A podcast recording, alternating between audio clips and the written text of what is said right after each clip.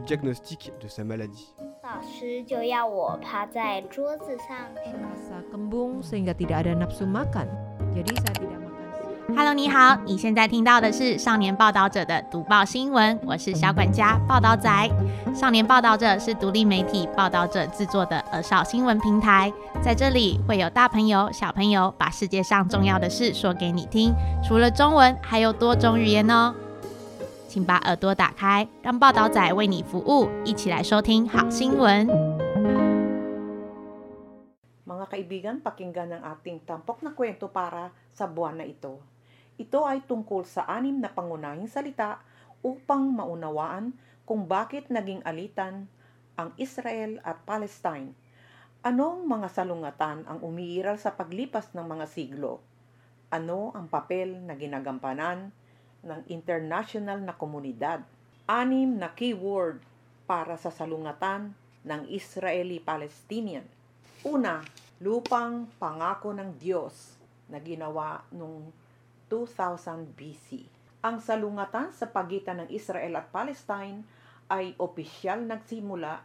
Ang salungatan sa pagitan ng Israel at Palestine ay opisyal na nagsimula sa pagtatatag ng Estado ng Israel noong 1948. At pagkatapos ay nag-trigger ng isang labanan sa lupa na tumagal ng halos isang siglo.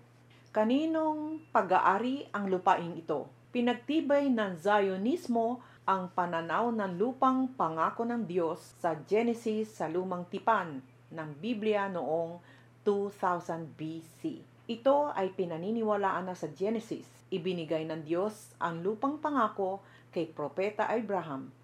Si Abraham ay isa ring mahalagang figura sa Judaismo, Kristyanismo at Islam. Ang kanyang lehitimong anak na si Isaac ay ang ninuno ng mga Israelita at ang kanyang bastardong si Ismael ay ang ninuno ng mga Arabo. Sa relihiyon, ang dalawang lahi ay masasabing iisa ang pinagmulan. Ang lupang pangako ng Diyos ay walang malinaw na mga hangganan at halos nasa loob ng Israel, Palestine at Lebanon ngayon. Gayunpaman, ang relihiyosong kwentong ito sa kalaunan ay naging batayan para sa argumento ng mga Zionista na ang bansa ay maaaring maibalik sa Palestine, ngunit ang relihiyosong pahayag na ito ay nananatili hanggang ngayon. Kontrobersyal pa rin. Ang mga Hudyo ay inuusig ng imperyo ng Roma noong mga AD 70 at naging isang komunidad na walang bansa. Sila ay nakakalat sa buong mundo sa loob ng libu-libong taon. Pagkatapos lamang ng ikalawang digmaang pangdaigdig na ang estado ng Israel ay naitatag sa Palestine, kaya nagsimula ang higit sa kalahating siglo ng salungatan sa pagitan ng mga Hudyo at Palestinian. Ang mga scholar na nag-aaral sa kasalukuyang international na salungatan ng Israel-Palestinian sa pangkalahatan ay naniniwala na upang maunawaan ng mundo ang patuloy na labanan sa pagitan ng Israel at Palestine na sa nakalipas na siglo, dapat nilang lampasan ang balangkas ng partido, lahi at relihiyon at tingnan ng epekto at pinsala sa karapatang pantao at sangkatauhan dulot ng mga madugong insidente. Ang pangalawa naman ay ang Balfour Declaration 1917. Ang mga Hudyo na nakakalat sa buong mundo sa loob ng libu-libong taon ay unang umaasa na magtatatag ng isang bansa na may Balfour Declaration ng British Empire noong 1917. Ang deklarasyon na ito ay naglalaman lamang ng tatlong maikling pangungusap, ngunit ito ay isang mahalagang dokumento para sa hinaharap na pagtatatag ng Estado ng Israel. Ang nilalaman ng deklarasyon ay upang suportahan ang mga Zionist sa pagtatatak ng kanilang sariling nation-state sa Palestine sa kondisyon na ang mga karapatan ng mga umiiral na lokal na grupong etniko ay hindi sinasaktan. Noong panahong iyon, ang Palestine ay teritoryo pa rin ng Imperyong Ottoman. Ang mga Hudyo ay minorya doon. Halos 6% lamang at ang natitirang 94% ay mga Palestinian. Ang lupain ay inilagay sa tiwala ng imperyo ng Britanya pagkatapos ng unang digmaang pangdaigdig. Ang dokumentong ito ay nagbigay sa mga Zionista noong panahong iyon ng malaking pag-asa para sa pagiging estado. Ang Zionismo ay isang kilusang nasyonalista na nagmula sa Europa noong ikalabing siyam na siglo.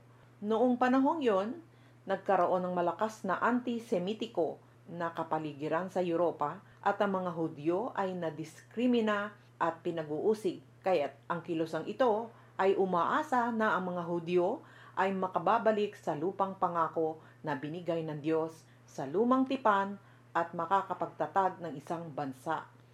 Pagkatapos ng deklarasyon ng Balfour, ang ilang mga Hudyo ay lumipat pabalik sa Palestine upang manirahan sa mga alon na naging batayan para sa pagtatatag ng Estado ng Israel sa hinarap. Ang pangatlo naman ay ang United Nations General Assembly Resolution 181 na itinatag noong 1947.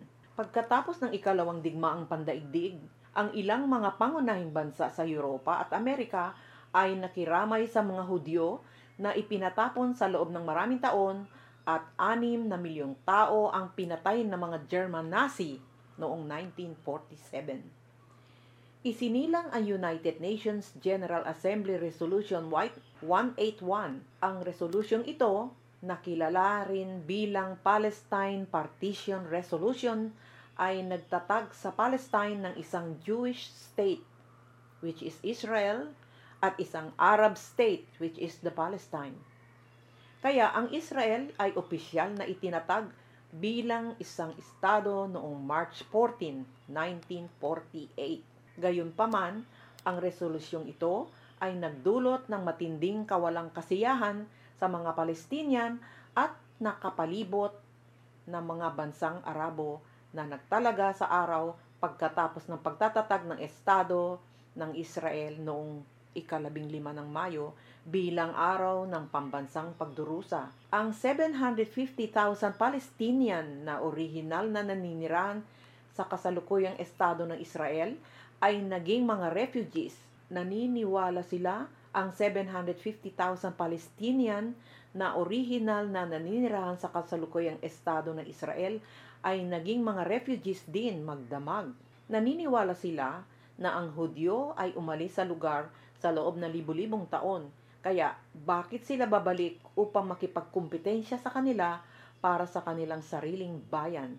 Ang pagtatag ng Estado ng Israel ay direktang nagdulot din ng unang digmaang Israeli-Arab sa mga bansang Arabo. Inatake ng mga puwersang Arabong koalisyon tulad ng Egypt, Jordan at Syria and Israel na minarkahan ang simula ng higit sa limampung taon ng labanan sa kinabukasan.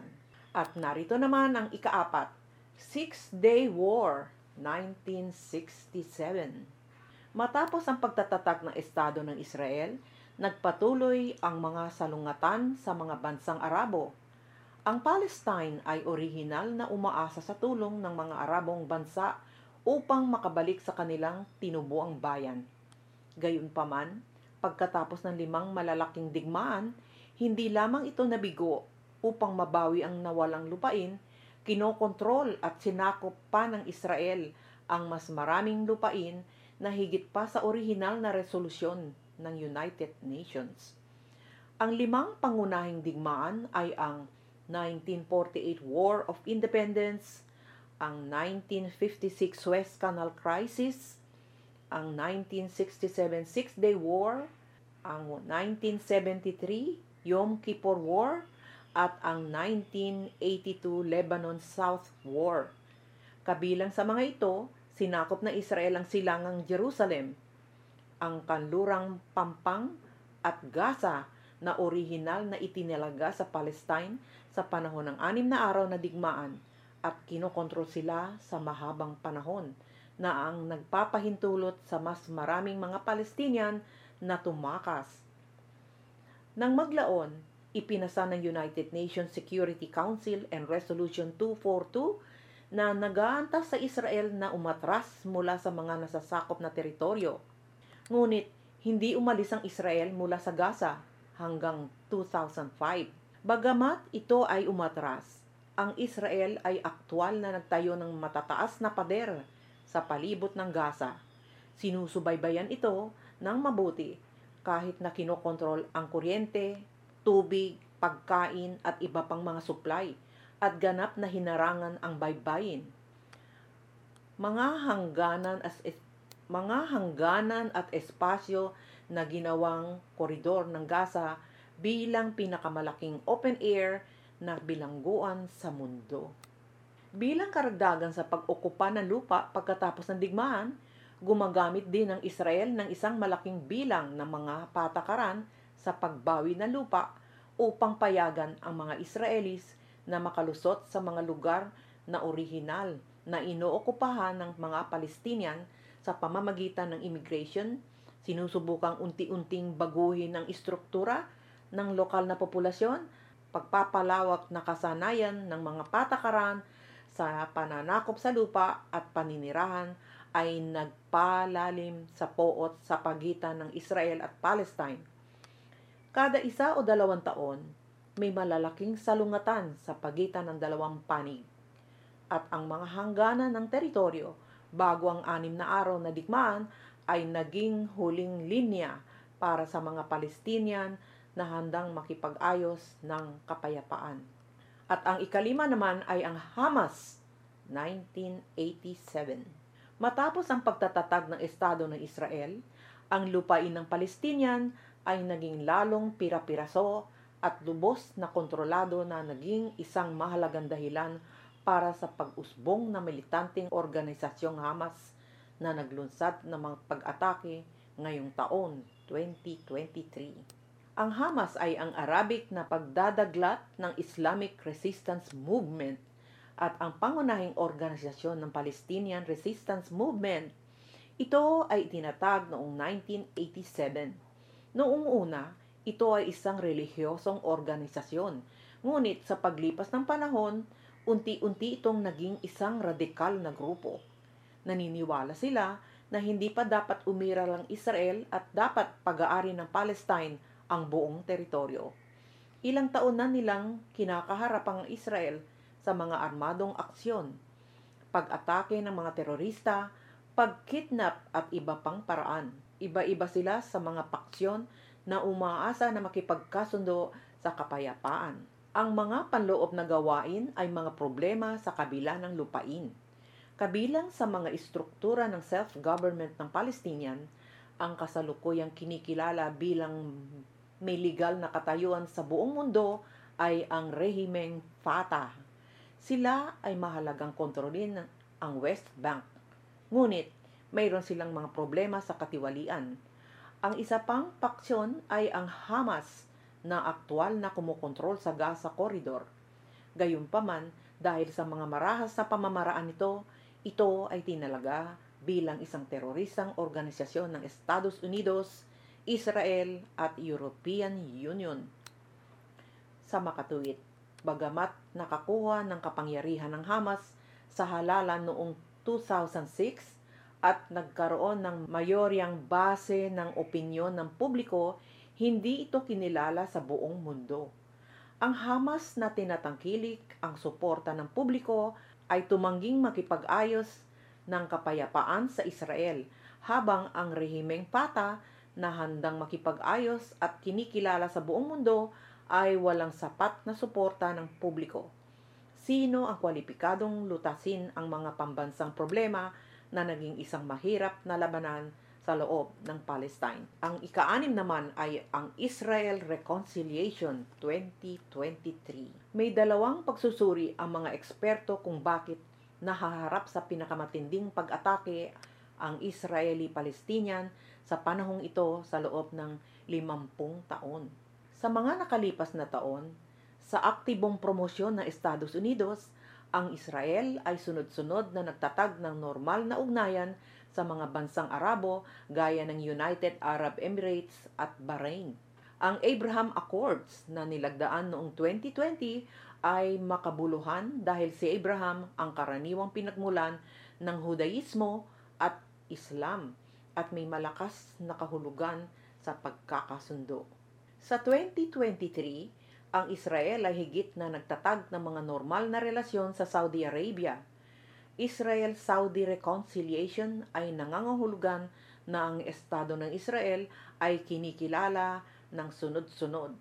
Sa partikular, ang Saudi Arabia bilang lugar ng kapanganakan ng Islam ay maaari ring payagan ang ibang mga bansa na sumunod na ginagawang mas mahirap na issue ang pagbawi ng lupain ng Palestinian at pumukaw sa pakiramdam ng krisis ng Hamas. Bilang karagdagan, ang 2023 ay minarkahan ng ika-limampung anibersaryo ng 1973 Yom Kippur War, kilala rin bilang ang Oktubre Digmaan. Ang Yom ang Yom Kippur War ay isang mahalagang labanan para sa mga bansang Arabo upang subukang mabawi ang mga teritoryong sinakop ng Israel. Ang pag-atake ay inilunsad noong Oktubre ika-6 sa pagkakataong ito, ang Operation Al-Aqsa Flood ay napiling umatake noong Oktubre ikapito na may simbolikong kahalagahan. Bakit napakahirap lutasin ang salungatan ng Israeli-Palestinian? Sa katunayan, sa mga taong ng alitan, sa pagitan ng Israel at Palestinian, nagkaroon ng maikling pagkakataon para sa kapayapaan. Noong 1987, ang pressure na naipon ng mga Palestinian sa paglipas na mga taon ay sumiklap at inilunsad ang unang intifada. Ang salitang intifada ay nangangahulugang itapon sa Arabic. Inaasahan nila na maalis ng Palestine ang pag-aapi ng Israel. Ang kanilang mga aksyon madalas na nagsimula bilang hindi marahas na protesta ng masa, ngunit palaging sinusundan ng marahas na labanan.